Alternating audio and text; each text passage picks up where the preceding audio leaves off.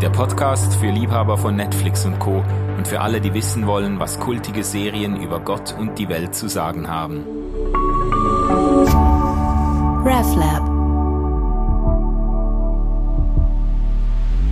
Hallo zusammen, willkommen zu Popcorn Culture. Wir sind wieder da. Hallo Jana. Hallo. Hallo Jay. Hallo. In gewohnter Runde. Diesmal, äh, also frischer kann man nicht sein oder aktueller kann man nicht sein. Die Serie ist diese Woche zu Ende gegangen und wir reden schon drüber, haben uns das reingezogen und äh, uns für euch äh, viele Gedanken gemacht. Es geht um The Last of Us.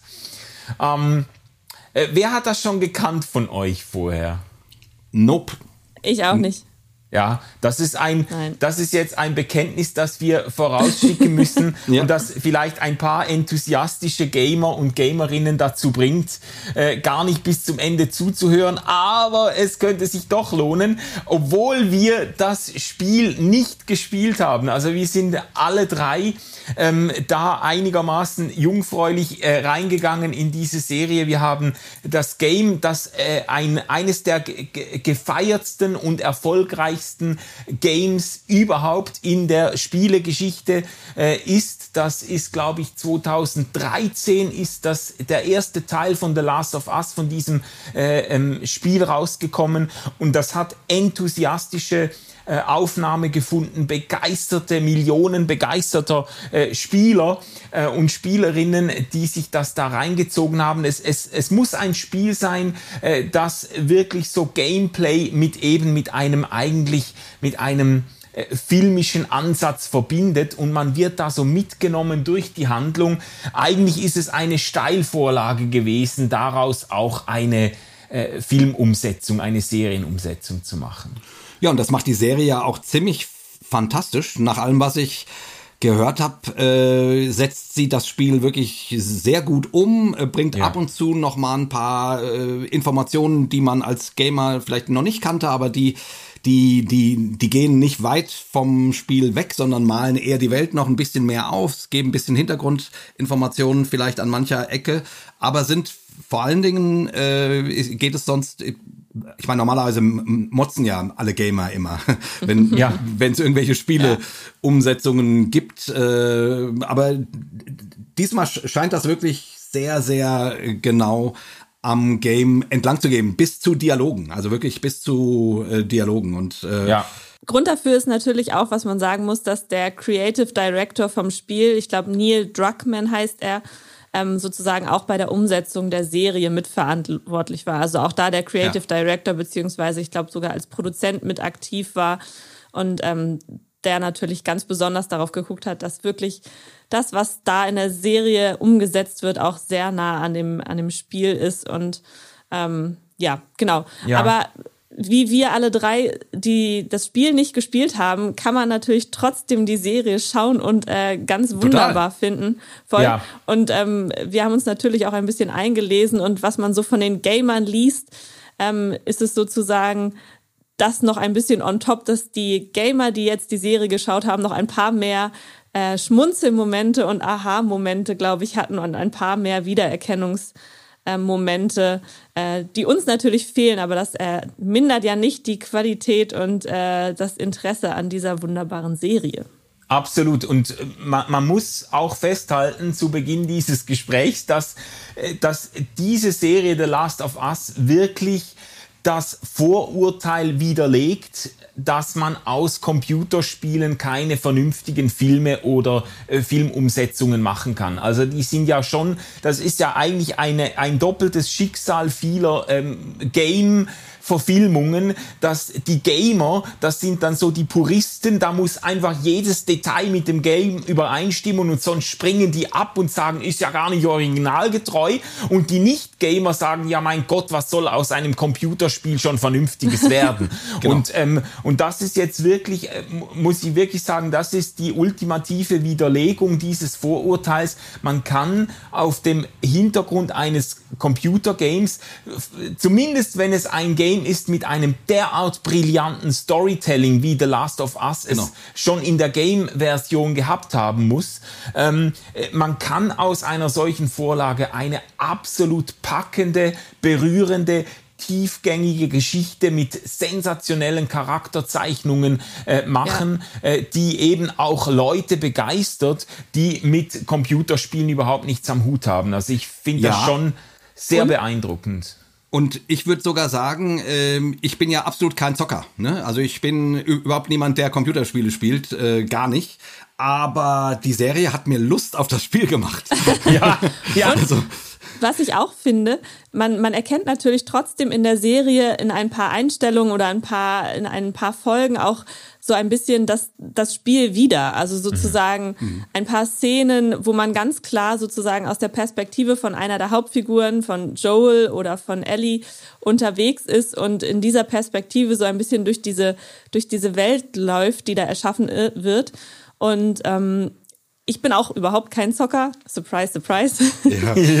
ähm, und habe das aber trotzdem überhaupt nicht als störend, sondern irgendwie als sehr, sehr schön empfunden. Da ja. diese sehr persönliche Perspektive, die man ja eben dann sozusagen in dem Spiel auch hat, ähm, das in einigen Episoden, ich glaube nicht in allen, aber in einigen Episoden doch sehr sehr nah, glaube ich, auch am Spiel wiederzufinden. Ja, absolut. Also ich habe da mir Gamer-Podcasts mindestens reingezogen.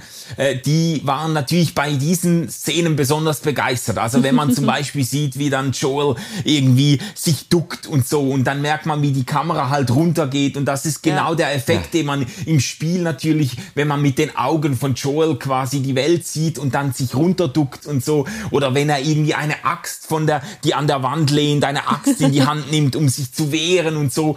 Ähm, in, der, in der letzten Episode, ohne jetzt äh, äh, zu viel zu spoilern, gibt's äh, gibt's dann eine ganze Sequenz, wo er sich da äh, quasi durch die, durch die Gegend kämpft, die ganz eindeutig in dieser Videospieloptik gehalten ja. ist. Total. Und das wird natürlich abgefeiert von den, ja. von den Gamern, logischerweise. Total. Aber ich apropos, ja, Jana? Nee, ich wollte gerade sagen, vielleicht sollten wir noch mal kurz sagen, worum es geht. Genau.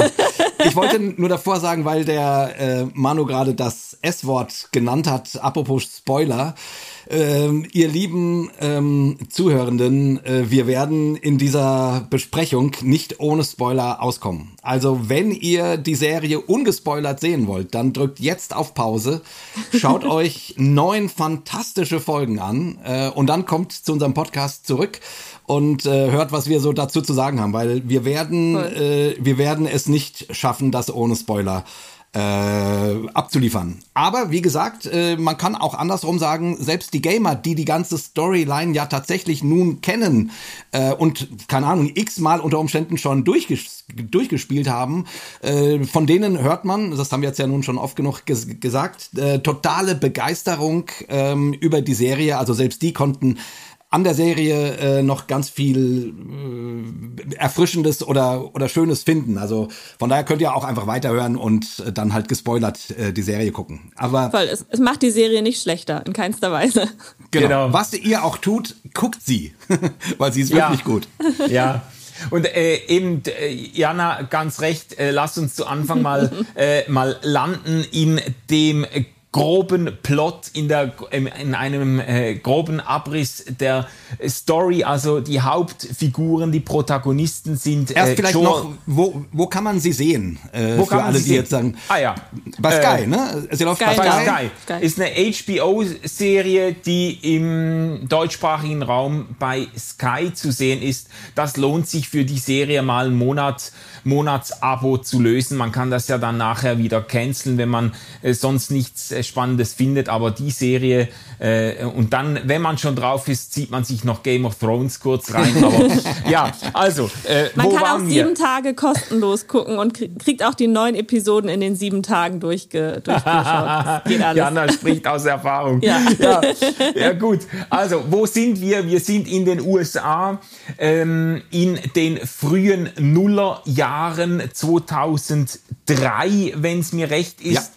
Und da bricht jetzt eben mal zur Abwechslung nicht ein Virus aus. Das ist der, die ganz witzige Einleitung in der ersten Episode. Äh, eine Rückblende auf ein äh, Gespräch, eine, ein TV, äh, wie sagt man, eine Show, äh, Fernsehshow, in der äh, Leute von den Bedrohungen der Zukunft sprechen und die einen sagen dann, ja, die Viren werden uns kriegen und so. Und dann ist so ein Pilzexperte, der dann sagt, nee, nee, äh, vor Viren müssen wir uns nicht fürchten. Äh, die äh, sind daran interessiert, dass sie ihre Hosts nicht komplett vernichten, ähm, weil dann für sie auch nichts mehr übrig blieb, bleibt. Aber Pilze, Leute, Pilze. Es gibt äh, Pilze, die, und das ist dann sogar die, die biologische Tatsache dahinter, die Ameisen befallen und sie quasi zu Ameisen-Zombies machen, die dann unkontrolliert in der Gegend rumlaufen und von diesem Pilz gesteuert wird, bis äh, der Pilz irgendwie überall aus ihnen herauswächst.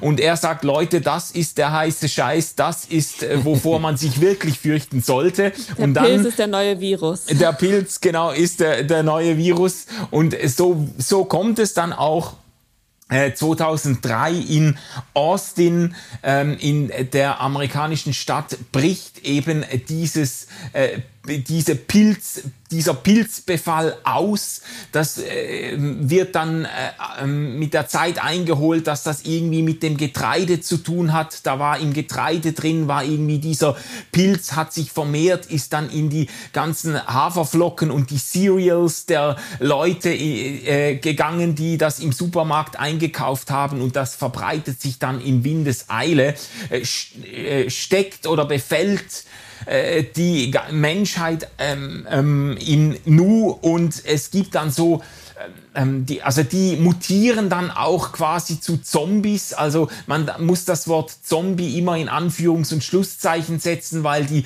Game-Macher und Filmmacher äh, eben explizit keinen Zombie-Film drehen wollten, aber schlussendlich sind die Ähnlichkeiten doch frappant. Ähm, äh, äh, also die mutieren dann so und es gibt dann Quarantänezonen, die von eiserner Hand durch das Militär oder durch den Polizei Polizei, ja Polizeistaat kann man nicht sagen, aber durch so mil militärische Einheiten ähm, äh, kontrolliert werden. Und da befinden sich die letzten nicht befallenen Überlebenden, die dann da, äh, wie soll man sagen, in einem Überwachungsstaat ihr Dasein fristen, die Grenzen nicht verlassen dürfen und so. Ähm, und es gibt dann noch die Fireflies, das ist eigentlich so eine Untergrundorganisation, die äh, die unter anderem versucht, mit einem Mädchen, das eben interessanterweise nicht infiziert wird oder nicht befallen wird von diesem Pilz, obwohl sie schon einmal gebissen wurde von einem, die beißen dann auch und übertragen den Pilz auf diese Weise, obwohl sie schon mal gebissen wurde von einem befallenen Menschen, äh, wird sie nicht angesteckt und äh, die Fireflies, diese Untergrundorganisation, versucht dann dieses Mädchen äh, in eine medizinische Einrichtung zu kriegen und, äh, und von da aus einen, eine Art Impfung Impfstoff oder eine Art Gegenmittel zu entwickeln. Das ist so die Story. Ähm, und, und äh, im Zentrum steht eben dieses Mädchen, das ist die Ellie und der Joel. Äh, Joel ist eigentlich ein Schmuggler, der eben illegalerweise diese Quarantänegrenzen überschreitet und äh, der dann durch, äh, durch verschiedene Umstände eben da, äh, die Aufgabe kriegt, äh, Ellie zu diesem, in diese medizinische Einrichtung zu schmuggeln. Das ist eigentlich so der, der Plot, würde ich sagen. Genau. Oder die Ausgangslage. Ja. Das ist die Ausgangslage und im Grunde erleben wir dann eine Art Road-Movie äh, über neun Folgen, der äh, quasi, wo, wo Joel versucht, Ellie ähm, von Station zu Station zu bringen, die sich alle äh, immer erweisen als äh, untergegangen sozusagen ähm, und ähm, und dann im, am langen Ende also von Boston nach was ist die letzte Station? Wyoming. Wyoming, Wyoming, ne? genau. ja, glaube ich. Ja. Wyoming, also schon eine ganz schöne Strecke äh, äh, zurückzulegen. Ähm, Autos fahren manchmal, äh, aber vieles davon muss zu Fuß zurückgelegt werden. Ähm, und ich sag mal, so hat man so die klassische, den klassischen, äh, die klassische Erzählstruktur eines eines Roadmovies, wenn man so will. Genau. Ähm, genau.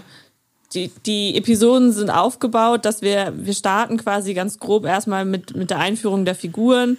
Hauptsächlich erfahren wir am Anfang etwas über Joel und seine Geschichte ähm, über seinen Bruder Joel. Ähm, die, die eine Story ist, dass er eben Ellie, die Protagonistin, in dieses Krankenhaus gebracht werden muss. Die andere ist, dass Joel einen Bruder hat und er keinen Kontakt mehr zu seinem Bruder hat und die eigentlich regelmäßig Kontakt hatten und er sich nun auf die Suche seines Bruders macht. Ähm, und den hat er das letzte Mal auch in der Nähe von Wyoming irgendwo auf dem Weg quasi in die Richtung das letzte Mal von ihm da Kontakt gehabt und ähm, er ist sein jüngerer Bruder und er hat das Gefühl, er muss auf ihn aufpassen und macht sich nun auch deswegen auf den Weg, um seinen Bruder zu suchen. Und so, so kommen die beiden irgendwie mehr schlecht als recht zusammen, haben genau. am Anfang noch, noch, noch jemanden dabei, noch die Tess dabei, eine, eine Freundin von Joel. Ähm, aber letzten Endes, they end up die beiden. Es bleiben die beiden dann irgendwie ja. letzten Endes. Ja, ähm, genau. Und die sind unterwegs sind. Und sie sind erstmal ein ungleiches Paar, kann man so sagen. Man, Joel ist eigentlich gar nicht, äh, der will die eigentlich möglichst schnell loswerden, ähm, weil er eigentlich zu seinem Bruder will. Ähm, aber wie das bei solchen Geschichten dann immer äh, auch ist, kommen, kommen die, die beiden sich immer näher. Ähm, sie, sie ist ein 14-jähriges Mädchen, er ist ein, wie alt wird er sein? 50, Ende 30, Anfang um 40 die, oder um die 50 ja, sogar oder sowas. fast 50, glaube ich, in der. In genau. Also auf jeden mhm. Fall, ähm, ähm, und da entspinnt sich so etwas äh, Vater-Tochter-haftes dann zwischen den beiden. Ja. Aber, aber sehr langsam und äh, da lässt sich die Serie auch wirklich Zeit für. Ähm, am Anfang ist könnte auch gut sein, dass er die irgendwo ablädt und einfach allein weitermacht. ja, ja, ja. Das also, finde ich, ja, das finde ich ein, eine, nee, das finde ich eine, eine sehr, sehr schöne, schöne Sache in dieser Serie, um, um mal kurz darauf da direkt einzufangen. Ähm, die, die Darstellung und die Entwicklung ähm, von, von Ellie und Joel ist sehr realistisch. Also die sind nicht in der zweiten Folge direkt wie Vater und Tochter oder sowas, sondern man kann ihnen quasi dabei zuschauen, wie die sich irgendwie aneinander gewöhnen, aneinander abarbeiten, aneinander reiben und das ist alles nicht, nicht gezwungen und nicht irgendwie katalysiert durch die Situation und es geht schneller oder sowas, sondern nee, äh, die finden sich am Anfang noch ziemlich scheiße ähm, und sind eher so, ja, so eine Gemeinschaft von, ja, wir sind jetzt eine Leidensgemeinschaft, wir, wir machen das jetzt hier irgendwie zusammen und Joel macht das Ganze eigentlich auch nur, weil er immer noch auf die Batterie hofft, dass er irgendwann mit dem Auto fahren kann, weil er eine Autobatterie braucht und sieht ganz lange noch einfach wenn er sie wegbringt, kriegt er seine Autobatterie. So, genau. das, das ist sein, sein Motor, weshalb er das überhaupt tut. Und da finde ich einfach ja. ähm, das total schön, dass sich die, dass die sich die Serie Zeit lässt, mit den beiden sozusagen wie, wie, wie du gesagt hast, Jay, es ist dieser Roadmovie, man geht miteinander sozusagen Richtung Wyoming und man geht auch irgendwie mit, mit den beiden und deren Beziehung zueinander so Step by Step aufeinander zu, ähm, auf eine ganz ja, sensible und auch realistische Art und Weise. Ja, ja. also das, ich wollte ich wollt eigentlich genau in dieselbe Bresche schlagen. Das ist, äh, das ist jetzt wirklich, wenn man verstehen will, warum die Serie derart erfolgreich ist und was äh, die Faszination äh, dieser Serie ausmacht, dann muss man äh, ganz sicher diese Beziehung zwischen Joel und Ellie, äh, gespielt von Pedro Pascal und Bella Ramsey, das ist jetzt, ich finde, das ist einfach großes Kino. Das ist sensationell gemacht. Von der ersten Episode an ist einfach die Charakterzeichnung derart authentisch und derart tiefgehend. Man, man geht so mit mit den beiden. Das ist echt, finde ich, grandiose äh, filmische Umsetzung, grandiose äh, Schauspielkunst auch.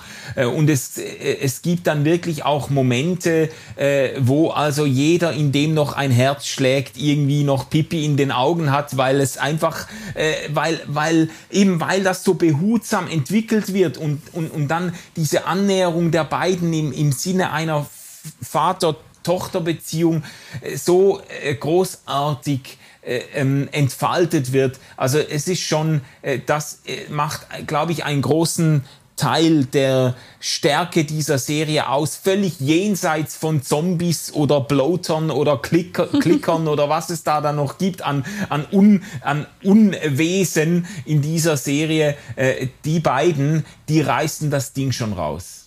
Ja, ja komplett.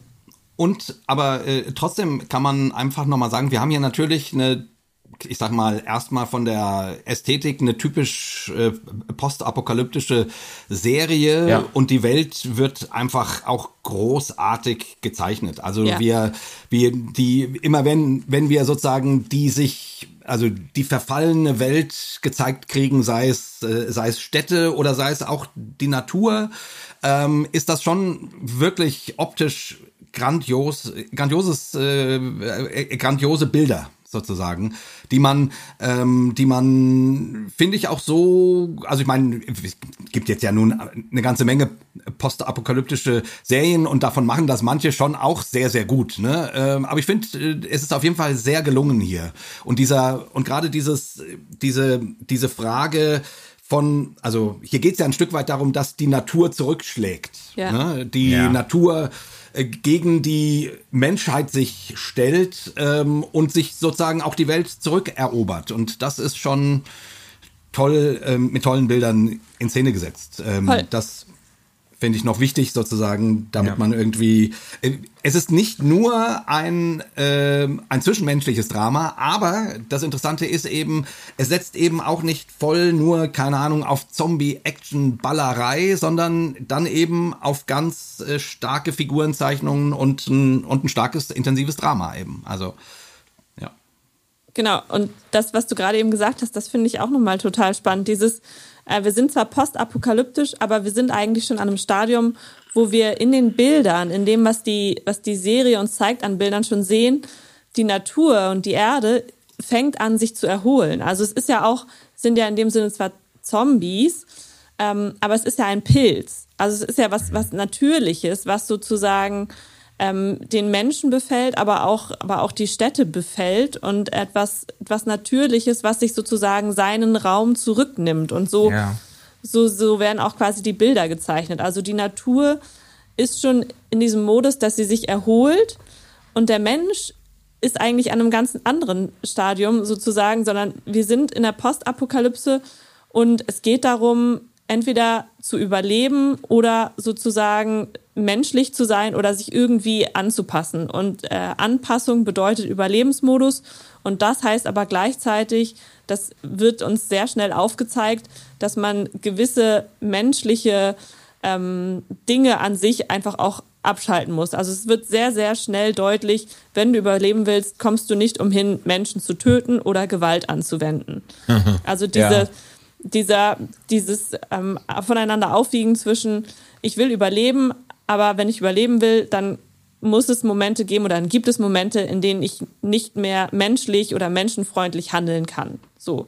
Und der Mensch ist quasi in diesem Sinne an einem ganz anderen Punkt als die Natur, ja. wie es da gezeichnet wird in der Serie. Ja, äh, ich finde das ein total spannendes Motiv in der ganzen Anlage der Story, dass hier ähm, äh, dass hier eben nicht jetzt wie zum Beispiel in postapokalyptischen ähm, Filmen oder Serien, in denen dann von, durch einen Atomkrieg einfach alles Leben vernichtet wird oder durch, wie bei Snowpiercer irgendwie durch äh, den Klimakollaps einfach alles im Eis äh, abstirbt und so, sondern äh, dadurch, dass es sich um einen Pilz handelt, der eigentlich exklusiv Menschen befällt, ähm, äh, befinden sich, die, befindet sich die Menschheit in einer Existenz existenziellen Notlage wird komplett dezimiert und alles. Aber wie du sagst, die Natur blüht eigentlich auf. Und das wird dann immer wieder gezeigt, wie dann in diesen Ruinen äh, von Städten dann plötzlich irgendwelche Enten oder Schwäne dann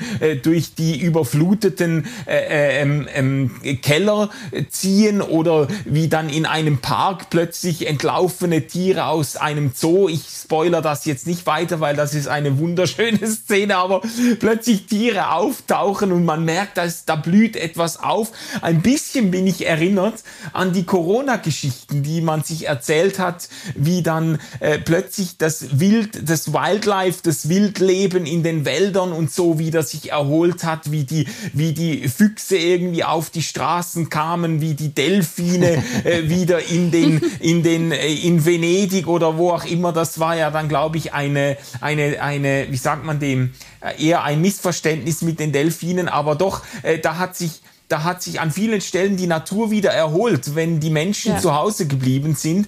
Und auch wenn die Geschichte natürlich vor Corona gestrickt wurde, äh, fühlt man sich daran schon erinnert auch. Und, ähm, und was wir noch nicht gesagt haben, also wir haben ja jetzt davon gesprochen, in der Serie sieht man, wie der Virus ausbricht und man sieht die ersten Tage. Und dann macht die Serie aber einen, äh, einen, einen 20-jährigen Zeitsprung sozusagen. Mhm. Ähm, und, und, und so kommen wir dann eben in eine Welt, die, die sozusagen 20 Jahre nach dieser Apokalypse äh, ist, wo man dann eben äh, ja sehen kann, was das so äh, für Folgen hat oder hätte, wenn sich die Natur ähm, die industrialisierte Welt zurückerobert. Ähm, so, das ist äh, vielleicht noch wichtig zu wissen. Als ähm, Ergänzung auch noch dazu. Äh, Ellie, die eine Protagonistin, weiß natürlich nicht, weil sie ist 14, genau. wie die Welt davor war. Das ist total ah, wichtig ja. auch noch. So, also bei, bei allem, ähm, was wir sozusagen von Joel und von der Welt davor mitbekommen haben, das sind alles Dinge, die Ellie nie erlebt hat. Das heißt, sie ist in dieser in dieser Apokalypse, in dieser Postapokalypse aufgewachsen und groß geworden. Ja, ja. die kennt kein Starbucks, kein äh, McDonald's oder was auch immer, äh, keine, keine Bandkonzerte und so weiter. Wird immer wieder deutlich gemacht, wie sie dann auch Dinge entdeckt in, der, in den Ruinen der alten Welt, die ihr völlig fremd sind. So. Ja, und genau. das ist auch wirklich schön, weil die dann wirklich wie ein kleines Kind äh, auf diese Dinge zugeht und die und die ein Stück weit so Sachen, die für uns heute völlig normal sind, äh, mit einer Begeisterung oder mit einer mit einem Interesse abfeiert sozusagen, ähm, ähm, was einfach auch für uns irgendwie spannend ist, finde ich. Ne? Ja. Also ein, ein Kind entdeckt die Welt, kann man sagen. So. Ja. Ähm, und hat eigentlich ganz viel ganz viel Leid schon gesehen. Also mhm. so hat eigentlich genau. ganz viel ganz viel Schlimmes schon erlebt und wächst eben mit diesem auf, mit diesem Gedanken auf, ähm, dass, dass Gewalt einfach stattfindet und Gewalt auch notwendig ist und auch selber schon in ihren jungen Jahren zu Gewalt gezwungen wurde oder sich dazu gezwungen fühlte, Gewalt anzuwenden und dann trotzdem immer wieder diese Momente hat. Ähm, Ellie hat immer so ein kleines äh, Buch dabei, wo sie so, so Flachwitze drin stehen ja, hat. Genau. genau und immer wieder aus diesem Flachwitzen, aus diesem Flachwitzebuch vorliest und, und sich daran so freuen kann und damit Joel unglaublich auf die Nerven geht. Aber das sind immer wieder so, so ganz rührende Momente, wenn die beiden da irgendwie durch die Apokalypse streifen und alles gefühlt scheiße ist und Ellie dann aus ihrem Flachwitzebuch vorliest und ähm, Joel sich Mühe, sich so ein kleines Grinsen sozusagen aus, der, aus, aus dem Mund rausdrückt. Ähm, genau. Bevor wir äh, sozusagen noch tiefer inhaltlich einsteigen, mhm. wäre es mir noch ein großes Bedürfnis, einfach noch zu würdigen, ähm, wie die, also dass die Serie einfach eine wirklich total interessante Erzählstruktur hat, finde ja. ich. Also, ähm, weil das ist, sie macht es sehr, sehr häufig, dass sie plötzlich äh, in Situationen reinzoomt und dann Geschichten erzählt, die man normalerweise, die, die nicht die nicht wahnsinnig viel mit den beiden zu tun hat. Also zum Beispiel in Folge 3 geht's yeah. dann eigentlich äh, 90 Prozent der, der ganzen äh, Folge um, um, um, ein, um ein Liebespaar, ein homosexuelles Liebespaar, was äh, einem Prepper, der sozusagen die Apokalypse erlebt und durch sein Prepper-Dasein auch gut überstanden hat und der dann gewonnen wird und dir wird diese Liebesgeschichte erzählt und du, und, und du denkst, ja, Moment mal, ich bin doch hier in einer,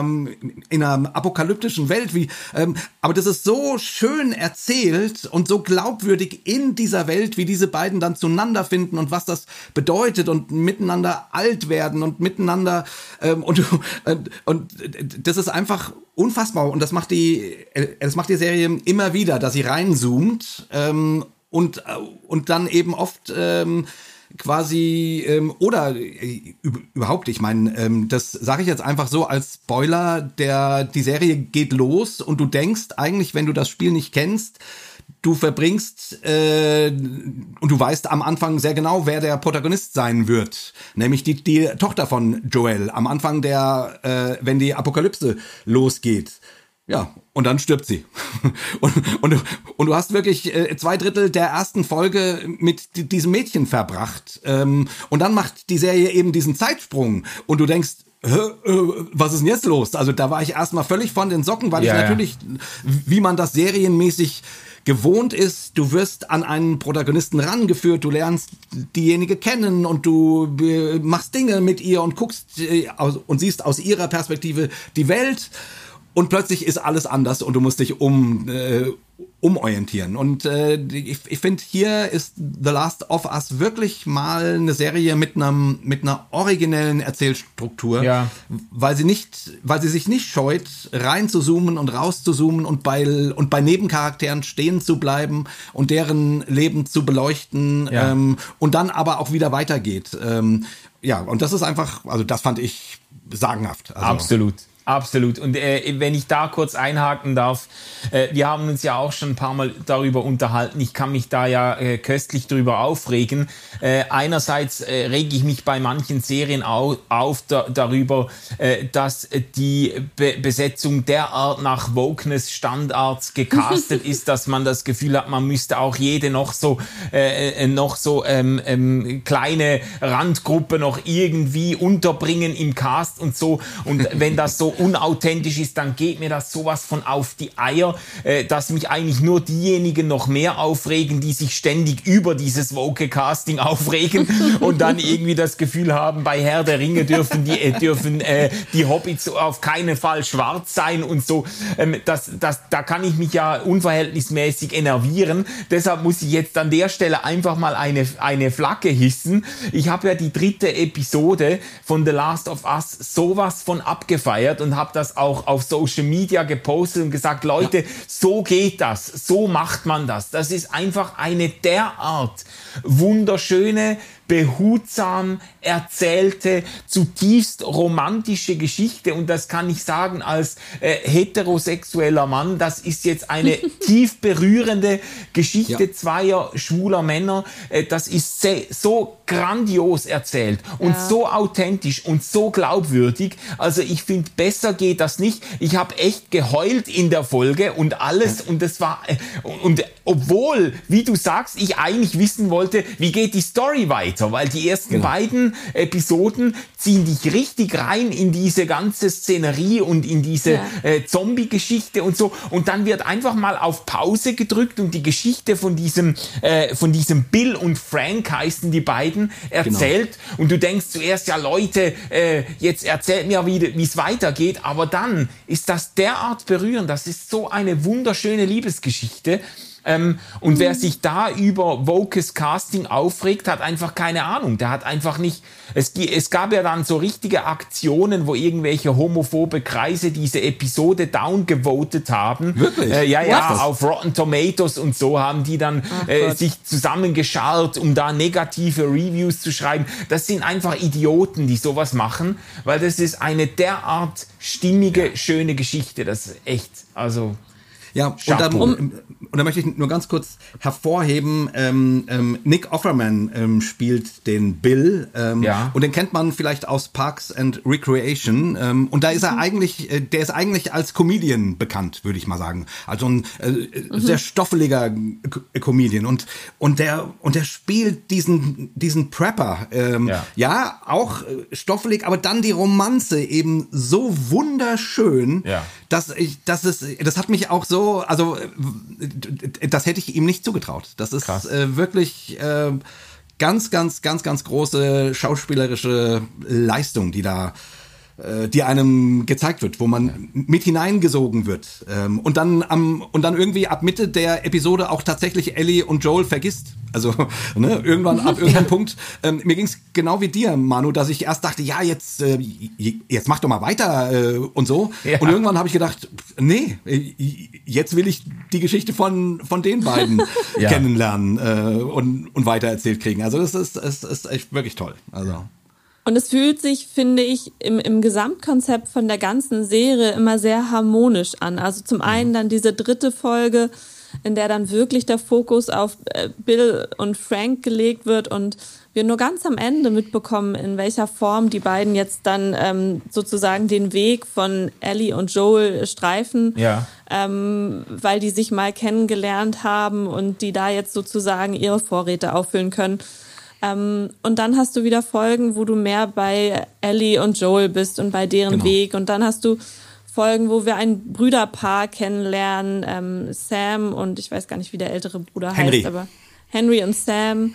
Ähm, und wir dann noch mal mehr in eine Stadt eintauchen. Ich glaube, das ist Kansas in dem Moment, ja. in eine Stadt eintauchen und die Grabenkämpfe von den Leuten in der Stadt und dieses Bruderpaar ein bisschen begleiten, weshalb und äh, mitbekommen, weshalb die sozusagen verfolgt werden und die sich nun ein bisschen an Joel und Ellie äh, und deren Weg ran ranheften. Also es ist es ist so eine eine schöne Mischung zwischen diesem Ranzoomen an einzelne mhm. Personen, an einzelne Charaktere und ähm, Ellie und Joel treten nur ganz am Rand auf und Folgen, wo wir Ellie und Joel die ganze Zeit begleiten und dann einzelne Figuren sozusagen in dieser Folge in ihr Leben treten und dann auch wieder da raustreten und wir trotzdem die Geschichten von diesen Menschen mitbekommen. Und so, so ist es total abwechslungsreich und ähm, harmonisch zwischen, wir begleiten zwei Personen, die Haupt, die Protagonistin auf ihrem Weg und lernen aber durch deren Weg ganz viele andere Personen mal näher und mal weniger nah kennen, ähm, die aber trotzdem auch in diesem Gefüge, in diesem postapokalyptischen Gefüge und in diesen, ja, in diesen menschlichen Schwierigkeiten äh, von, von, äh, ja, von dem, wie überlebe ich in so einem System, auch gefangen sind. Und genau. Ellie und Joel, die ihre ganz eigenen Wege gehen, um, um da zu überleben. Und dann eben so wie Bill und Frank, die, die Bill, der ein Prepper ist und die eigentlich quasi eine ganze Stadt für sich haben und sich einfach komplett abgeschottet haben. Oder eben die, die Brüder Henry und Sam, die eben zu zweit versuchen, sich durchzuschlagen. Oder später äh, lernen wir dann noch äh, eine ja, eine religiöse Kommune, würde ich jetzt mal so sagen, kennen, die auch ihre ganz eigene Art und Weise haben. ja, so kann man das auch ja. sagen, ja. Also ich glaube, da muss ich jetzt auch, das ist auch okay, wenn ich das jetzt spoiler, die eben ähm, eine religiöse Kommune, die eine Tendenz zum Kannibalismus haben. ähm, wenn sie gerade kein Wild fangen, dann muss eben ein Mensch dran glauben. Ähm, Genau, und das finde ich macht die Serie grandios zwischen diesem reinzoomen und Menschen kennenlernen und ähm, bei allem bleibt es diese Thematik, wie, wie kommen wir als Menschen in unserem Menschsein sozusagen in dieser postapokalyptischen Welt klar, mit, mit allem menschlich sein wollen, mit, mit den Schwierigkeiten, wie gehe ich mit Zombies um und wie, genau. wie schütze ich mich vor diesem Pilz ähm, wie ist Gemeinschaft möglich? Ganz ja. großes Thema. Wie, wie ja. können wir Gemeinschaft leben oder total. auch Beziehungen leben, wenn eigentlich total viel Misstrauen da ist und man nicht weiß, ist derjenige irgendwie gebissen oder nicht? Oder ähm, allein bei Ellie, die gebissen ist, aber eben nicht infiziert ist, die ähm, wir, es gibt eine Szene, da muss sie die ganze Zeit äh, bis zehn zählen und jeden Tag ihren Arm zeigen, damit deutlich wird, sie ist gebissen, aber sie ist nicht infiziert. Das wie der, der Pilz verbreitet sich nicht in ihr.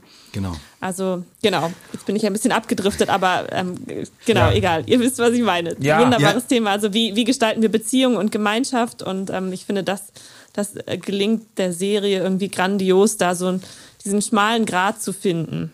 Ja, ja, das ist natürlich auch eins der äh, Hauptthemen, ne? Ja. Beziehung und wie, wie gestaltet sich Menschlichkeit oder menschliches Dasein in einer äh, unwirtlichen Welt, möchte ich mal sagen. Mhm. Und ähm, was, was ich auch spannend finde, ich meine, äh, die Macher der Serie hätten, also, also es gibt Action und es gibt Zombies, ja, aber doch verhältnismäßig wenig. Ja. Also das gibt es alles immer wieder. Äh, ne? Äh, so das Genreherz wird schon auch immer wieder bedient. So. Aber du merkst relativ schnell, dass der Fokus nicht, nicht, nicht auf diesen Sachen liegt, äh, äh, sondern der Fokus liegt auf der Frage nach, Be nach Beziehung und danach, ja. was Menschsein menschlich macht, ja. sozusagen. Ja, das hat Und es gibt keine überrascht. einfache Antwort. Sorry. Nee. Mhm. Ja.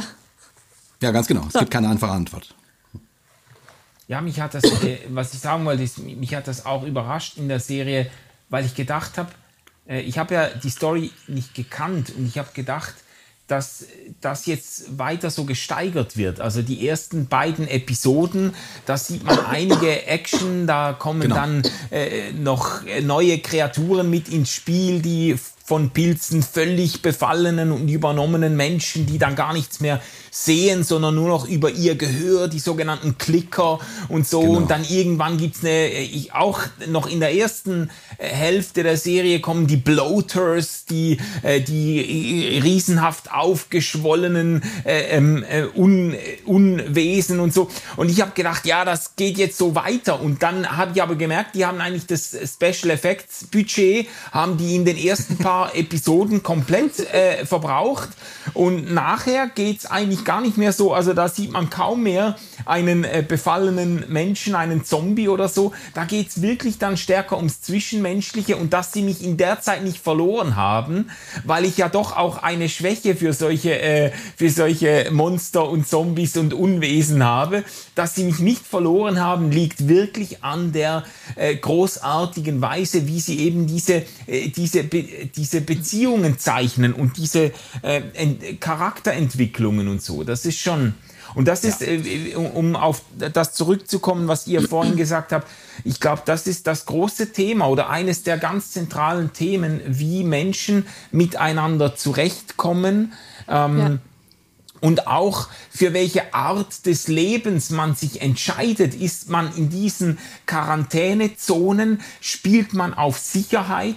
äh, aber ähm, sehr kontrolliert, sehr eng, sehr eng getaktet, ähm, wenig Freiheiten. Dafür kann man nachts schlafen und wissen, es kommt nichts Unerwartetes. Oder macht man sich auf aus diesen Quarantänezonen hinaus in die Weite, ins Abenteuer, aber auch ins Risiko, in die Gefahr und so. Das ist, ich glaube ich, äh, ein, ein ganz starkes Motiv, das da mitgespielt wird. Und äh, welche Art von Menschen, äh, welche Art von Mensch will man sein? Die, ähm. Ja. Ich habe ich hab mir hier als, als Vorbereitung oder als Notiz aufgeschrieben, jeder ist sich selbst der nächste Fragezeichen. Mhm weil ich finde, das ist so eine Frage, die die ganze Zeit so ein bisschen ähm, permanent mitschwingt. Also auf wen kann ich mich verlassen? Bin ich mir selbst der Nächste? Geht es um mein Überleben oder geht es um das Überleben von, von meinem Gegenüber oder, oder worum geht es hier eigentlich? Ja. ja. Und du hast ja immer wieder, kommen Joel und Ellie in, äh, in verschiedene ähm, Communities, könnte man sagen. Ja, ne? ähm, genau. Und die, und die laufen eben nach unterschiedlichen Regeln ab. Ne? Du hast einmal dieses homosexuelle Paar, ähm, wo, wo eine sehr, sehr äh, quasi auf die beiden bezogene Liebesgeschichte gezeigt wird. Ähm, dann hast du diese, äh, diese Welt in Kansas City, wo sich Leute gegen die Regierung aufgelehnt haben und nun ihrerseits ein, eine Schreckensherrschaft äh, quasi abfeiern, äh, die, die, die, also die immer nach dem Motto äh, wir gegen die und wenn du nicht zu uns gehörst, dann, dann, dann bist du die äh, und wenn du zu uns gehörst, dann musst du dich an an die und die Regeln halten und musst dich unterordnen und so weiter. Ähm, wo aber auch wiederum gezeigt wird, wie das kommt und, und warum diese ja. Menschen so handeln. Also das macht die Serie auch sehr gut, dass sie das dann nicht so platt macht. Äh, mhm. Genauso dann, wenn sie in diese religiöse Community kommen, die dann, ähm, wo du dann irgendwie am Anfang denkst, wow, hier werden Bibelstellen gelesen und so weiter. Ja. Und am Ende äh, stellt Sind's sich Kannibalen. genau stellt sich heraus, dass der dass der Guru, also dass der Prediger dann äh, echt ein ganz schön schlimmer Finger ist mit, also da, zu viel will ich nicht spoilern, aber eben Kannibalismus haben wir nun schon erwähnt. Ähm, ähm, und du merkst irgendwie, ah, okay, hier, also diese menschlichen Communities finden immer so ihre ihre Art zu überleben, aber die ist schon auch ganz schön hart, wenn du dazugehören willst. Und wenn es nicht, dann bist du halt draußen. Genau, es gibt, es gibt keine einfachen Lösungen. Ich glaube, das ist das, was, was ja. uns auch durchweg in jeder Episode gezeigt wird. Also jede Entscheidung, sei es ähm, die religiöse Kommune, die da zum Kannibalismus neigt, oder der Bruder von Joel, den wir nachher noch mehr kennenlernen, der in der Kommune ist oder in der, in, in der Siedlung ist, wo aber kein Außenkontakt gehabt werden darf und er deswegen auch keinen Kontakt zu seinem Bruder hat. Ähm, es, es gibt keine einfache Lösung. Genau. Ja, ja. Aber das Spannende ist eben, wenn du das Stichwort eingeworfen hast, jeder ist sich selbst der Nächste. Das Spannende oder Berührende sind ja diese Geschichten, in denen die, dieser, dieser Überlebensmodus, quasi ich muss jetzt meinen Arsch retten, egal was es kostet, eben durchbrochen wird. Weißt du, dass, äh, wenn, wenn du merkst, also bei Joel ist es ja schon so im Verhältnis zu Ellie, am Anfang wird ihm da dieses Teenager-Mädchen an, äh, hat er die an der Backe, weil er die da irgendwie noch, noch äh, wohin bringen muss und verspricht sich da selbst noch was von und äh, als sie ihn fragt, quasi an einer Stelle sagt er ihr doch, äh, du bist keine, wie sagt er das nochmal? Er sagt dann, du, you are cargo, du bist quasi, du bist einfach mein Gepäck, du bist mein, mein, äh, meine, meine, äh, äh, ähm, mein äh, äh, Material, das ich äh, mit mir herumschleppe und so. Und berührend ist ja dann da, wo man merkt, jetzt, äh, jetzt brechen Menschen aus dieser aus dieser Überlebenslogik aus und fangen an, sich für andere nicht nur zu interessieren, sondern sogar aufzuopfern. Das ist ja bei diesem Bill und Frank in der dritten Episode auch irgendwie das Berührende. Der Bill, der ist im Überlebensmodus, hat als Prepper wunderbar überlebt, hat Vorräte über Jahr, für Jahrzehnte angesammelt und kommt super zurecht und dann tritt einer in sein Leben, und er fängt an, sich für ihn zu öffnen und, genau. äh, und für jemand anderen noch mitzudenken, bis zu dem Punkt, wo er, und äh, das spoiler ich jetzt wirklich nicht mehr weiter, aber wo er, äh, wo er auch merkt, ich möchte ohne diesen anderen gar nicht mehr leben. So, das ist, ähm, das, ähm, das sind irgendwie die berührenden Stellen. Äh, man könnte jetzt sagen, wo dann die ich weiß nicht, ob man das so verdichten kann, aber wo dann die Menschlichkeit wieder einzieht ja. oder wo Menschen aus, aus diesem Ego-Modus raustreten und sich verletzlich machen für andere. So. Und es gibt einen Punkt, da sagt Joel, um, ähm, I struggle a long time with surviving, but you keep finding something to fight for. Mhm. Also und er sagt zwar, you keep finding something to fight for, aber eigentlich sind es immer die Stellen in der Serie, dass es immer eine Person ist, für mhm. die man weiterlebt. Ja. Also sei es Bill für seinen Frank oder auch Ellie irgendwann äh, für Joel und Joel für Ellie, also beide für sich gegenseitig. Es gibt ja. eine Episode, in der Joel dann auf einmal sehr krank ist und Ellie sozusagen ähm, einiges tun muss, um ihn gesund zu pflegen. Mhm. Und da ist es auch das. Da, da kämpft sie nicht für sich, sondern dafür, dass, dass er da ist und dass er bei ihr bleibt. Und jetzt lass mich doch mal fragen, haltet ihr das für realistisch? Wisst ihr, also wie schätzt ihr den Menschen so ein, dass solche Dinge passieren? Puh. Oder würdet ihr sagen, das ist berührend, aber nicht wahnsinnig realistisch? Also präzisiere nochmal deine Frage. Ja, weißt Bitte. du, ja, wenn sich die Dinge so zuspitzen und irgendwie mhm. das Motto herrscht, äh, Überleben des Stärkeren, ich muss meinen Arsch retten, überall sind Gefahren und Risiken, ähm, sind Menschen so, dass sie dann den Mut finden, ähm, sich noch für andere aufzuopfern oder zu öffnen? Oder ist das dann wirklich, ähm, ist das einfach eine romantische Hoffnung, die dann von der Realität des bedrohten Lebens irgendwie eingeholt wird?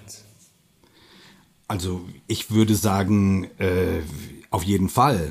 Also die, ich meine, selbst die, selbst die unmenschlichen Logiken sind ja in der Serie immer nachzuvollziehen. Also die, ja. die Kannibalen werden ja nicht zu Kannibalen, weil sie denken, ach, lass uns mal ein paar Menschen essen, sondern weil sie absolut äh, quasi, weil sie keine anderen anderen Weg zum zum zum Überleben finden. Und dann würde ich sagen, natürlich geht dann, also und die Frage wird dazu natürlich auch deutlich gestellt, kann man, sollte man diesen Weg gehen oder nicht? Ne? Ja. Das, die Frage äh, wird nicht beantwortet nach dem Motto auf jeden Fall, aber es wird zumindest irgendwie deutlich gemacht, dass das nicht eine, nicht eine leichte Antwort ist. Und dann finde ich aber, äh, wenn ich jetzt so an die Welt denke, die ich kenne, kennen wir doch immer wieder Beispiele, wo sich Menschen füreinander aufopfern und wo mhm. Menschen äh, sich umeinander kümmern äh, in Krankheit oder in, in oder keine Ahnung, sich für äh, Menschen, mit denen sie gar nichts zu tun haben, ähm, Asylbewerber einsetzen, mit ja. denen, äh, keine Ahnung, Stunden auf irgendwelchen Ämtern sitzen ähm, und so. Also ich würde schon sagen, das ist realistisch, dass mhm. der Mensch der hat beide Anteile, äh, die, wo es ums Überleben geht und wo es und wo er sich selbst der Nächste ist und dann aber auch den, wo ihm Menschen so nahe kommen, dass er sagt, jetzt, äh, jetzt, jetzt gilt's. Also jetzt gilt es zu zeigen, wo, wofür ich lebe, wor, woran ja. ich glaube und so. Also äh, das ist, finde ich, schon sehr realistisch, oder? Ich wollte gerade sagen, auch so, wir sehen ja am Anfang zum Beispiel in dieser dritten Episode ganz viel von Bill und wie er ganz lange für sich alleine ist. Mhm. Und das ist ja, man beobachtet das ja und bei, zumindest mir ging es so, dass ich die ganze Zeit dabei gedacht habe, für wen denn eigentlich? Also für sich selbst oder weil er das jetzt geil findet, sich da alleine eine kleine Siedlung zu haben und sein Haus weiter zu haben, so wie es normal ist. Also das ist ein unwirkliches Setting da für diese für dieses postapokalyptische Szenario. Mhm. Also er hat da noch sein Haus und da weht die amerikanische Flagge genau. und er hat immer noch seinen Gartenzaun. Und, und ich habe mich die ganze Zeit gefragt, so, was, was, wo ist dein Sinn da drin? Also ist es möglichst lange zu überleben, aber ja gut, er, er genießt dann noch sein Leben, er kocht für sich oder, oder, oder spielt vielleicht auch noch mal Klavier, keine Ahnung, aber ähm, wie du gerade gesagt hast, Jay, diese Fragen nach Sinn und nach ähm, was, was hält mich dabei? So, die, die kommen dann ja immer auf, wenn es um was Zwischenmenschliches mhm. geht. Also das, das, das ist immer dann präsent. Und das ist ja in den Momenten, wo es sich zuspitzt. Also wo stelle ich mir denn die Frage am ehesten, wenn es um was geht? Wofür mache ich das Ganze hier, wenn es um existenzielle Fragen geht?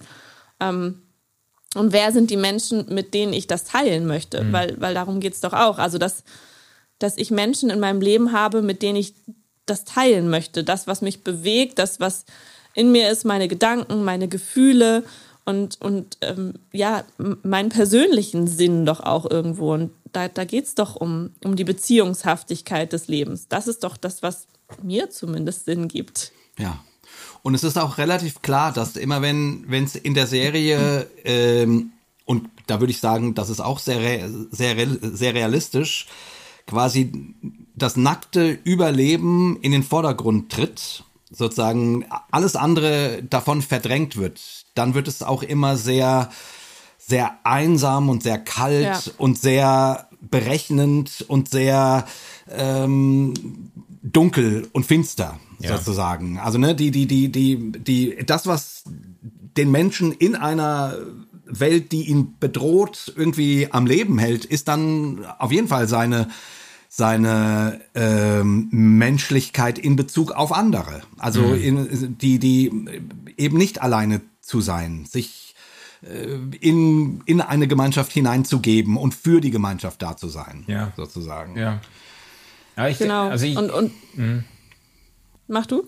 nee, ich, ich glaube das auch. Zumindest inzwischen würde ich sagen, äh, denke ich auch so, vom Menschen ähm, natürlich schon, dass er zu allen möglichen Schandtaten fähig ist und ganz äh, grausige Dinge tun kann, aber dass Menschen doch auch in, äh, in zugespitzten Situationen äh, sicher nicht immer, aber immer wieder den Mut finden, sich für andere einzusetzen und aufzuopfern und so weiter.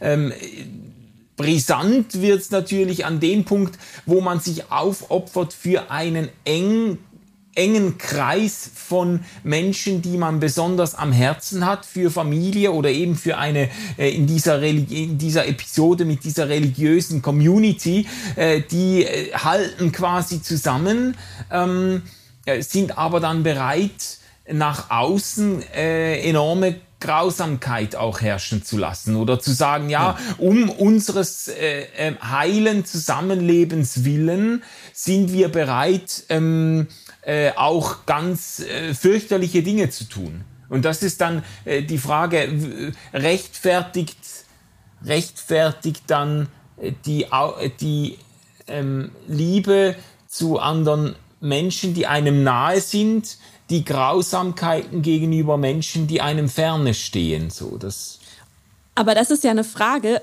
die über, über der ganzen Serie hängt. Ja. Also inwieweit werden die Grausamkeiten, die wir begehen, sowohl diese religiöse Kommune als auch Joel, als auch Ellie, als auch alle anderen, die wir, die wir kennenlernen, ähm, rechtfertigen das sozusagen jemand anderen, der uns lieb und nahe ist, zu schützen. Ähm, ein, ein Zitat, was ich mir aufgeschrieben habe, was ich sehr schön und sehr passend fand, ist uh, There are only people making lousy choices trying to survive. Also so, so mhm. jede Entscheidung, die getroffen wird, ist auch eine Entscheidung für vielleicht jemanden, den ich schütze, aber gegen zehn andere Menschen, die ich dafür töten muss.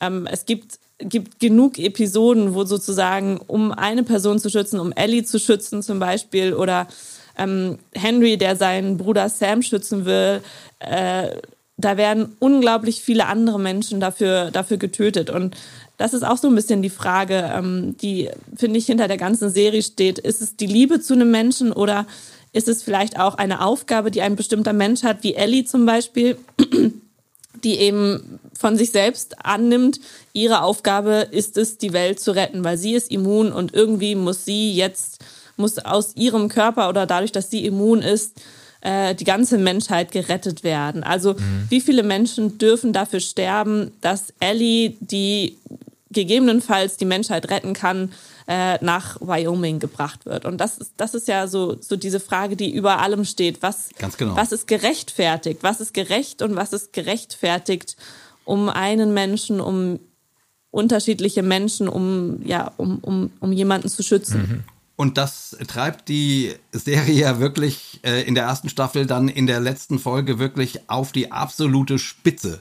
Ja. Darüber wollte ich, will ich unbedingt noch mit euch reden, weil äh, und und jetzt kommt also für alle, die bisher sind sind alle Spoiler verkraftbar, ähm, aber jetzt reden wir übers übers Ende der ersten Staffel. Es gibt ja einen, es, es wird eine zweite Staffel geben. Aber äh, das finde ich, das fand ich, also weil, weil da spitzt sich das ja so dermaßen zu. Man muss, äh, weil sie kommen dann zu diesem, äh, zu diesem Stützpunkt der Fireflies, äh, wo, wo sozusagen nun ähm, Ellie äh, aus Ellie Ah, nee, genau. Erst, nee, Quatsch, nee. Ich will äh, anders einsteigen. Ich weiß nicht, ob euch das aufgefallen ist. Äh, am Anfang dieser Episode äh, erleben wir ja mit, warum Ellie äh, immun ist. Nämlich wir sehen ihre Mutter, die sozusagen hochschwanger ist, also es ist eine Rückblende. Ähm, und die Mutter heißt übrigens Anna. Fand ich sehr, sehr interessant. Ich glaube, das ist kein Zufall. Warum sage ich gleich? Ähm, ähm, die Mutter heißt Anna, die sozusagen hochschwanger äh, gebissen wird und ihr Kind kriegt ähm, und nun dann ihr Kind sozusagen der äh, der, ich weiß nicht mehr, wie sie hieß, die Marlene. Marlene, genau, die wir dann später bei den Fireflies kennengelernt haben, die sozusagen Joel Jahre später, 14 Jahre später, äh, Ellie mit ihr auf den Weg schickt, äh, übergibt, ähm, bevor sie dann sozusagen von Marlene hingerichtet wird, ähm, weil sie ja nun befallen ist. Mhm. So und ähm, und warum ich das interessant finde, dass die Mutter Anna heißt, äh, weil die Großmutter von Jesus Christus Anna äh, heißt. Und natürlich ist ja sozusagen nicht, ähm, also und jetzt mal im Bild gesprochen, trägt Ellie ja die Erlösung der Menschheit, also die Lösung für das Problem der Menschheit, zumindest geht man davon aus, in sich. Ja. Und deswegen fand ich das keinen Zufall, dass die ihre Großmutter Anna heißt. Ähm, nur so nebenbei erwähnt als kleiner äh, Bibelnerd. Ähm, wobei das nicht mal in der Bibel steht, dass die äh, gute Frau Anna Geißen haben soll. Aber egal.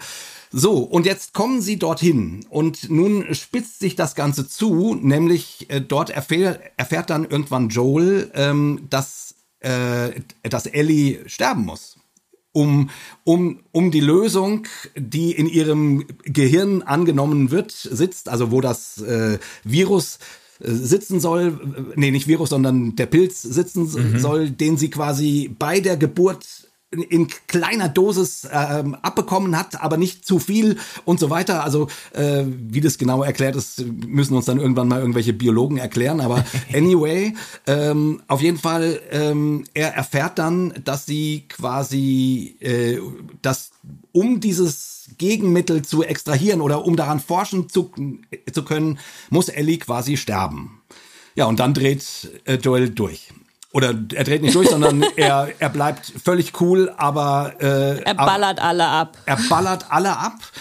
Und dann steht genau diese Frage am Schluss da. Ähm, sollte man die Menschheit retten oder seine Tochter?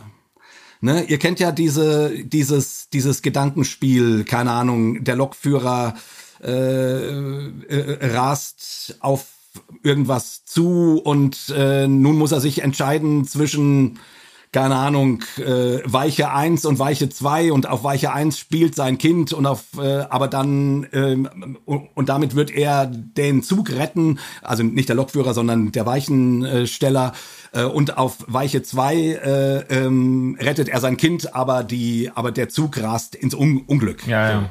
Ähm, genau. Und und das wird hier quasi auf die Spitze getrieben äh, dargestellt. Und die mit, Frage, mit der, ja, mit der Ungewissheit ähm, oder mit dem Gedanken, dass nicht klar ist, ob Ellie wirklich alle retten könnte. So, genau, also das man, weiß man gar nicht. Genau, genau, das weiß man gar nicht. Man geht davon aus und ähm, wie eben schon gesagt, sie hat es auch für sich angenommen. Also sie, sie geht davon aus, dass das ihre einzige Aufgabe in ihrem Leben ist. So. Mhm. Aber sie weiß auch nicht, dass sie dafür sterben muss. Nee, genau, das weiß sie nicht. Sie weiß nicht, dass sie dafür sterben muss. Sie, also andere treffen diese Entscheidung für genau. sie ähm, und Joel sagt, nicht mit mir. genau. Ja, das, eben, das, ist, das ist ein ganz klassisches ethisches Dilemma, dieses äh, Trolley- mhm. oder Gleis, Gleis ähm, äh, Arbeiter-Dilemma. Und äh, ja, ich wollte gerade sagen, Joel geht da mit der situativen, ich habe vorhin gesagt, situative Verantwortungsethik. Genau. In dem Moment trifft er quasi für, für den Moment die für ihn richtige Entscheidung äh, zugunsten äh, von, von Ellie und ähm, sozusagen im Wissen, dass er eine Person retten kann und ähm, nimmt in Kauf, dass dadurch gegebenenfalls andere Menschen nicht gerettet werden, werden, werden, werden, sozusagen. Ja, ja, ja, ja.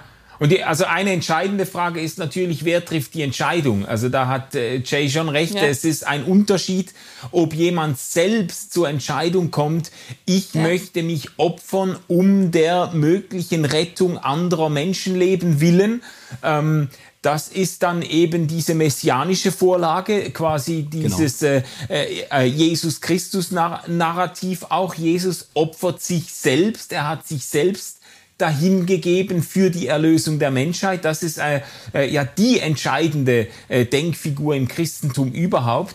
Äh, und das wird eigentlich nur richtig, wenn man das nicht nur vom Vater erzählt. Das, die Erzählung gibt's natürlich auch. Der Vater hat den Sohn dahingegeben, aber man muss dann doch immer betonen, äh, und so wird das ja in den Evangelien im Neuen Testament auch überliefert, dass, dass äh, Jesus selbst von sich aus bereit war, diesen Preis zu bezahlen. Sonst wäre es einfach ein Fall von, äh, von väterlichem äh, äh Missbrauch oder von, äh, keine genau. Ahnung, von äh, Vergewaltigung, wenn man äh, einfach jemanden zwingt, sich zu opfern. Aber wenn jemand sich selber opfert, dann kann man das würdigen. Ähm, wenn andere das entscheiden, dann ist es natürlich schwierig mit, äh, mit einer, äh, es gibt ja diese, wie sagt man, diese Zweck- oder Nutzensethik, dieser Utilitarismus, ja. der sagt, du musst eigentlich nur fragen, was kommt dabei raus. Wenn irgendwie, äh, wenn ein, einer sagt, ich zünde eine Bombe in einer Stadt,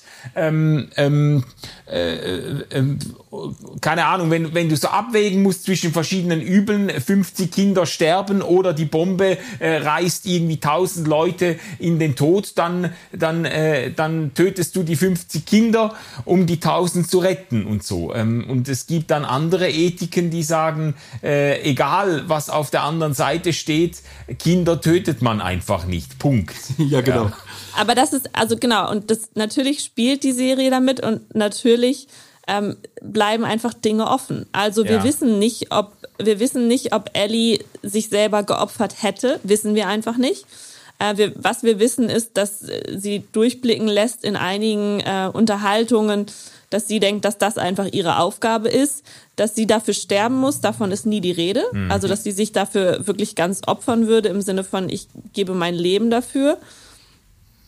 Ja. Und genauso wissen wir nicht, ob es letztlich ähm, funktionieren würde. Also es bleibt nach wie vor unklar, ob diese, diese, dieses Immunzeugs, was sie aus ihrem Gehirn gewinnen wollen, ob das wirklich ähm, die ganze Menschheit retten kann.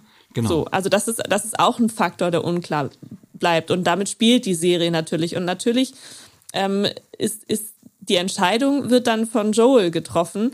Und dann steht auch die Frage dahinter, sozusagen trifft er, also er trifft die, die Entscheidung ja schon aus einer väterlichen Liebe heraus. Und dann sind wir wieder bei der Frage, ähm, ja, darf, darf die Liebe zu einem Menschen, die väterliche Liebe zu einem Menschen, ist, ist die das wert, dass dafür gegebenenfalls ähm, so viel tausend andere oder hunderte andere eben ihr, ihr Leben lassen müssen. Ja, ja. Ja, und ich fand das so, äh, oder ich finde das so stark an der Serie, weil sie diesen Konflikt nicht wirklich auflöst, sondern mhm. wirklich so auf die Spitze treibt.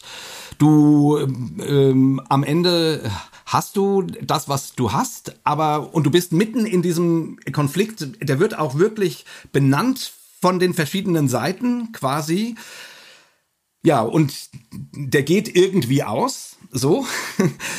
Aber was nun richtig wäre, das weiß niemand.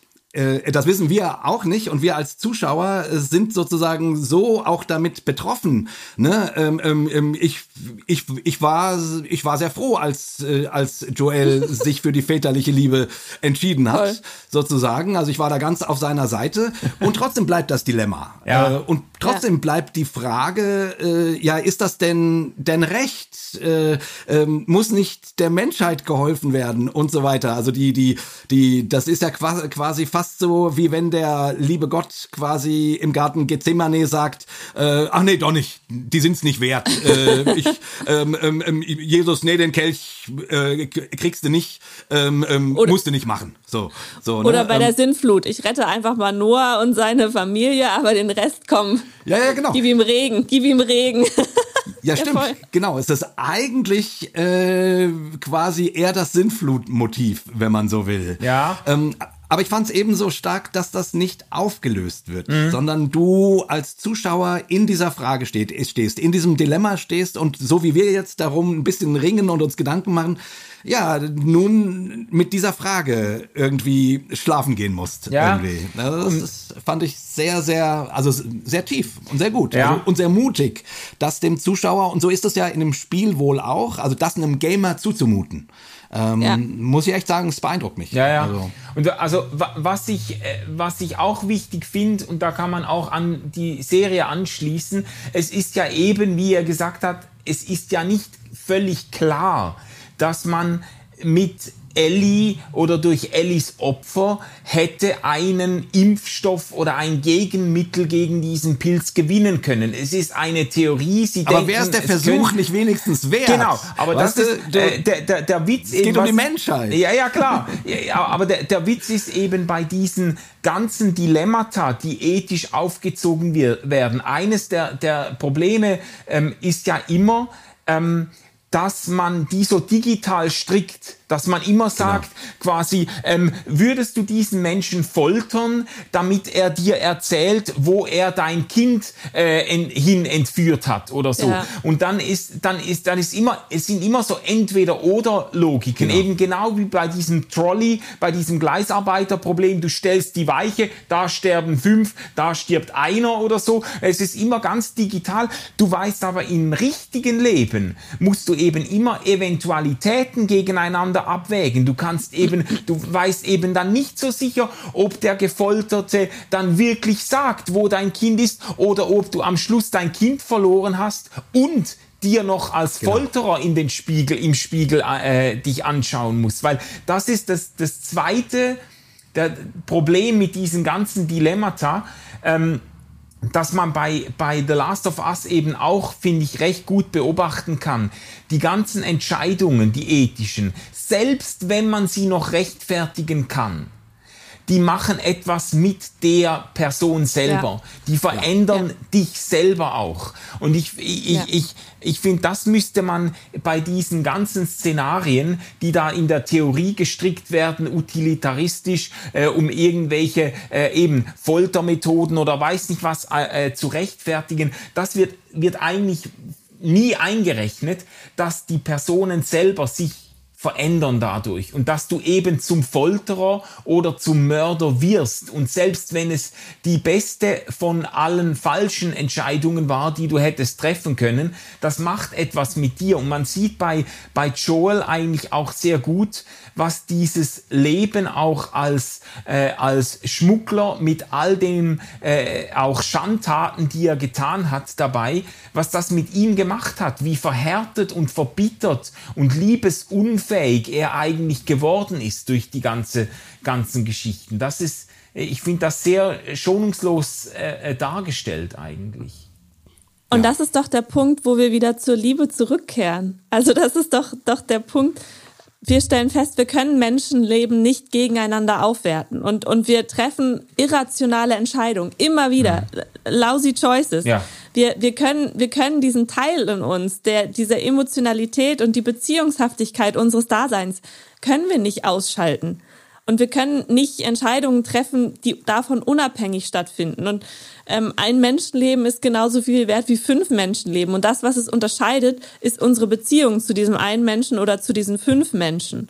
Und so sind die Entscheidungen, die getroffen werden, die auch Joel trifft oder die Ellie trifft oder die die Kannibalen treffen, wie auch immer, ähm, sind, sind alles Entscheidungen, die eben aus, aus, aus dem Menschsein heraus getroffen werden und deswegen immer unzulänglich bleiben ja. und nie, nie sozusagen in irgendeiner Art und Weise gerecht sind oder, oder unabhängig davon oder am wenigsten Übel verursachen. Also ist ja auch mal die Frage nach dem, nach dem kleinstmöglichen Übel ja. sozusagen. Wie entscheide ich mich äh, für, für weniger Opfer oder mehr Opfer, wie auch immer. Aber das sind doch die Entscheidungen, die da getroffen werden. Und da sind wir eben wieder bei den Beziehungen und bei der Liebe sind, sind Entscheidungen, die eben aus, aus dieser Mitmenschlichkeit heraus getroffen werden. Und ähm, ja, ja und, und trotzdem dadurch ja. Darf ich kurz einhaken und, ja, und trotzdem, weil du hast ja vollkommen recht, äh, die, diese Entscheidungen für die einen gegen die anderen sind sozusagen aus der subjektiven Brille derjenigen immer nachvollziehbar und verständlich. Und trotzdem stellt die Serie und auch diese Frage müssen wir uns ja stellen und deswegen diskutieren wir da ja auch drum und deswegen macht man solche Dilemmatas auf und, äh, und diskutiert ethisch nach für und wider und bla bla bla. Uns ja die Frage stellen, wie wollen wir denn leben? Also, oder was halten mhm. wir für gerechtfertigt und was nicht? Und wie gesagt, nochmal, ja, äh, wir verstehen alle irgendwie ähm, und am langen Ende stellt uns The Last of Us doch die Frage, ja, welchen Schluss ziehst du denn jetzt daraus? und wie, und wofür würdest du dich stark machen? Oder wie würdest du, in, in welcher Welt würdest du denn gerne leben? Und das finde ich gut. Das finde ich irgendwie wichtig, weil natürlich kann man immer sagen, alles geht, weil irgendwer liebt irgendwen. so. Ja, ja. Aber äh, so kann man natürlich. Das ist zu einfach. Äh, genau, so kann man keine Welt bauen. Ähm, ähm, Voll. Ja. Ich wollte eben auch gar nicht sagen, äh, ich treffe die Entscheidung, weil irgendwer lebt irgendwen und dann ist das schon in Ordnung. So, das wollte ich gar nicht sagen mhm. gerade, sondern ich wollte nur sagen, das ist letzten Endes immer, immer, das ist ein, ein Marker oder ein, ein Aspekt, den wir in unserer Entscheidungsfindung nie rausnehmen können. Ja. Das ist etwas, etwas genuin Menschliches, was immer in unsere Entscheidung mit hineinfließt. Ja. Und, und da, da, da kommen, da sind wir dann halt auch, da, ja. Damit, da bin ich Mensch. ja, und man darf dann schon sagen, dass letztlich Entscheidungen oder auch äh, Gewohnheiten, die unsere Liebesfähigkeit einschränken oder den Raum zur Liebe einziehen, eben wahrscheinlich keine äh, langfristig empfehlenswerten sind.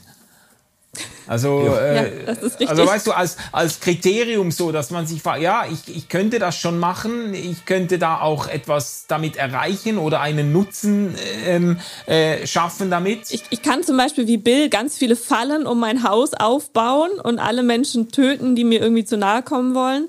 Aber ein glückliches Leben beschert mir das nicht. Ja, genau. Um jetzt mal wieder bei der dritten Episode zu sein. Ja, genau. genau. Genau. Oder um, ich meine, das ist ja so die, so die Mafia-Logik quasi für die Familie alles und dann ist auch scheißegal, wie viele Leute dafür über die Wupper gehen. Ja. Ähm, ähm, ja. Und das ist zum Beispiel, wenn man den Paten anguckt, äh, großartiger Film, kennt ihr ja wahrscheinlich, oder großartige Filme, da, da, da kriegst du das ja wirklich genau präsentiert. Die, die Logik funktioniert und sie ist nach außen eiskalt und nach innen äh, warmherzig ja, ja. und verständlich. Und trotzdem merkst du genau das, was du gesagt hast, Manuel, was das dann letzten Endes mit den Protagonisten macht. Ähm, dass du, wenn du nach außen knallhart bist, und zwar äh, gerechtfertigt aus deinem eigenen Blick, weil du nach innen zur Familie hin äh, halt der was Gutes tun möchtest, ähm, das daran daran gehst du dann am langen Ende doch zugrunde sozusagen. Ja. Mhm. ja. Ähm, und genau, und dann ist natürlich die, die große Frage, also ohne die Frage jetzt beantworten zu können, ähm, hätte Joel die Möglichkeit, zur Weltrettung äh, durchgehen lassen sollen oder quasi sein, sein Kind retten. Ähm, das können wir so jetzt gar nicht äh, beantworten, aber zumindest die, die Frage stellt sich halt immer, wie weit, wie viele äh, können unter meiner Liebe leiden? Oder wie viele andere dürfen unter meiner Liebe leiden? Ja ja, sozusagen. Ja. Und das ist eine gute Frage, finde ich, und, ähm, die man sich als Welt, als Gesellschaft äh, schon irgendwie stellen muss. Mhm, absolut. Und das ist eine Frage, die uns, äh, mit der uns die Serie auch ein Stück weit ähm, äh, äh zurücklässt. zurücklässt. Das ist äh, etwas, was uns dann in der zweiten Staffel, die ja angekündigt ist und hoffentlich nächstes Jahr erscheinen wird, ähm, die uns dann äh, ganz bestimmt wieder begleiten wird. Äh, ich ich, ich muss langsam äh, zum Schluss kommen, weil wir hier schon ja. in, uns in Überlänge bewegen.